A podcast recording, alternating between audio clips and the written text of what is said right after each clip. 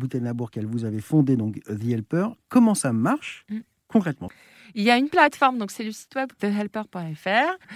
Euh, et euh, derrière, vous allez trouver des ateliers qui vont arriver, en plus qui viennent toutes les semaines, euh, qui sont actualisés. Je vous invite à vous inscrire à notre newsletter qui est génial parce qu'on vous fait une seule astuce par semaine et un objet utile pour le parent. C'est tout.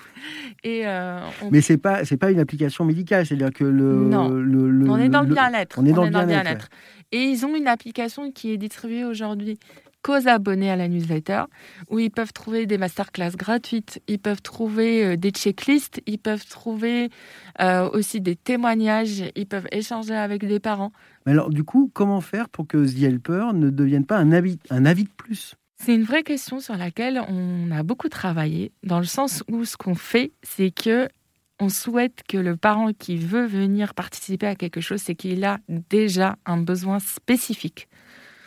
Ce qu'on veut faire et qu'on pousse de plus en plus vers notre application avec la prochaine version qui va venir, c'est que ça soit dans une personnalisation et adaptation anticipée sur votre vrai problème.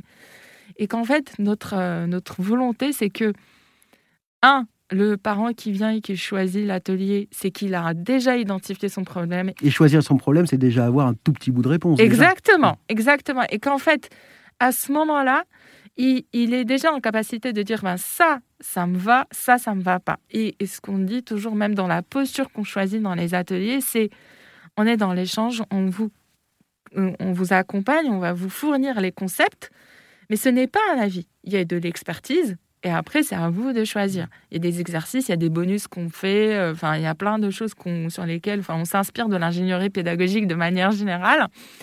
Et, euh, et, du coup, à ce moment-là, ce qu'on ce qu'on veut faire, c'est que toujours de pousser la personnalisation pour qu'il n'y ait pas cette, cette, euh, cette tendance ou cette impression d'infobésité. Cette impression de mais je suis dépassée. L'infobésité, c'est trop d'informations. Trop d'informations. Et puis, même sur Instagram, on fait une forme de minimalisme euh, euh, sur les avis. On ne fait pas une. On n'est pas du tout dans cet euh, aspect dont va vous, vous, noyer d'avis. C'est pas du tout l'objet. On, essaye d'incarner ce, ce moment-là où le parent choisit l'avis ou l'expertise ou le problème qu'il veut adresser et sur lequel il se pose des questions. Et en réalité, c'est ce qui se passe quand on a des retours, à chaque fois, elles savent maintenant qu'on est là, les mamans en particulier, mais aussi des papas. Et quand elles nous posent des questions, elles viennent avec un point particulier. Euh, je fais de la diversification, qu'est-ce que je peux faire? Là où généralement on les dirige vers, euh, vers des professionnels. Mmh. Euh, j'ai un problème d'allaitement, qu'est-ce que je peux faire? J'ai un problème sur le sommeil, voilà ce qui se passe, qu'est-ce que je peux faire? Et en fait, ce qu'on dit toujours, c'est voilà, vous pouvez chercher, voilà les professionnels que vous pouvez aller voir. Mais sachez que c'est vous le parent. Ne. En fait, euh, il y a aussi une tendance vraiment assez forte sur la question de l'infantilisation parce que. Alors, c'est ce que j'allais euh, y venir parce qu'en fait, vous, vous cherchez aussi à responsabiliser les parents parce, en leur donnant des, euh, des solutions, mais par contre, prenez vos responsabilités dans le bon sens du terme.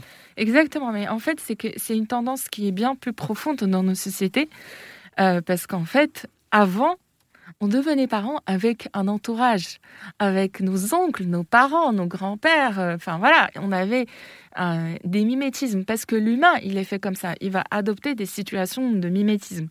Mais en même temps, avant, on devenait parents, enfin maintenant, pardon, on devient parents plus vieux, donc on a peut-être plus d'expérience, pas, pas, de la bah, parentalité. C'est même euh, ça le problème, c'est que parfois on se dit on sait tout, parce que bah, maintenant je sais.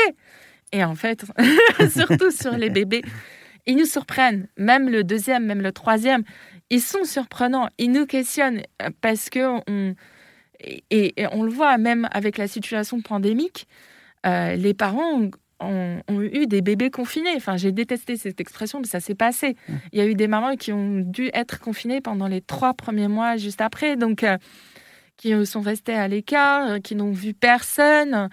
et c'est particulièrement compliqué, effectivement, de se sentir responsable quand euh, on est assez loin d'autres adultes à mimer ou des adultes qui nous ressemblent en tout cas. Mais est-ce que la, difficulté, alors finalement, enfin une des difficultés, est-ce que c'est pas parce qu'on on cherche quand on est parent, que ce soit la première, deuxième, troisième fois, à être des parents parfaits? Ah, mais c'est tout à fait le problème. Donc, faut se lâcher. Enfin, faut se lâcher. Je comprends. faut, faut accepter que pour être des bons parents, faut accepter de pas être parfait. en fait, c'est l'un des problèmes aussi que je, enfin, que j'ai identifié d'abord en moi, c'est que en ma bêtise et je, le, je l'ai dit, je l'ai, enfin, je, le confie, chers auditeurs, vous, vous, allez tout savoir. C'est qu'en fait, moi, j'étais euh, la consultante, euh, l'overachiever, euh, qui faisait des listes.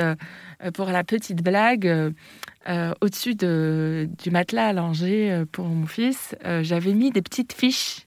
Comme ça, je me dis, je me disais, je vais pas oublier tout ce qu'il faut que je fasse pour mon enfant à ce moment-là. Et ces fiches, d'ailleurs, elles m'ont inspiré ensuite pour l'app, mais ça, c'est une autre histoire. Mais c'est pour dire qu'en fait, moi aussi, je, en fait, on a grandi, surtout ces dix dernières années, dans une société de contrôle. Si vous, si vous apprenez ça, vous allez faire ça, et en faisant ça, votre enfant va, va être heureux. Et pire que ça, on a eu des tendances, enfin des études qui sont sorties il n'y a pas longtemps et qui nous disaient euh, tout se joue les trois premières années. Oui, alors bah, il faut les rassurer. Et c'est ça. on peut euh, ça. beaucoup se joue les trois premières années, mais rien n'est irréversible. Et, euh, en fait, et même les neurosciences, c'est ce qu'elle, enfin, ce qui se met en avant, c'est qu'il y a trois éléments. Le premier élément, c'est la génétique, qu'on ne contrôle pas. Oui, voilà, c'est comme ça. le deuxième élément, c'est l'environnement. donc typiquement la pandémie, l'environnement de jeu, l'environnement même de son, la culture, tout ça, c'est un élément clé. Et le troisième élément, c'est toutes les relations affectives qu'il va construire avec ses parents et avec les autres. Et quand on a dit ça, il y a eu beaucoup de parents qui étaient, enfin, surtout les mères, parce qu'elles étaient surinformées, mais qu'elles n'avaient pas lu les petits astérisques, elles se sont dit, mais quelle horreur, je dois tout faire. Et en fait, ce qu'on comprend aussi, c'est qu'en fait, euh, il y a une part d'incontrôlable. Euh, il y a une part de magie dans cette histoire. Et ça, effectivement, et c'est pour ça c'est tout un travail que euh, on invite euh, nos, utilisateurs à faire. Mais effectivement, dans tous les cas, c'est pour ça qu'il y a des, psychologues et des coachs qui nous aident sur ça. Mais c'est vraiment une tendance assez forte dans notre société de parents parfaits. Euh, qui est malheureusement une vraie plaie. Mais en fait, il n'y a pas de parent parfait.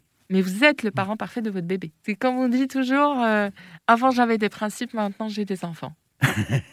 On va terminer là-dessus. Merci beaucoup, Boutena Burkel. Donc, je rappelle The Helper. Je mettrai tous les liens sur, sur le site internet pour ne plus être papa, maman, tout seul, pour ne plus être seul. Voilà. Exactement. Merci, beaucoup, d'être venu. Merci beaucoup.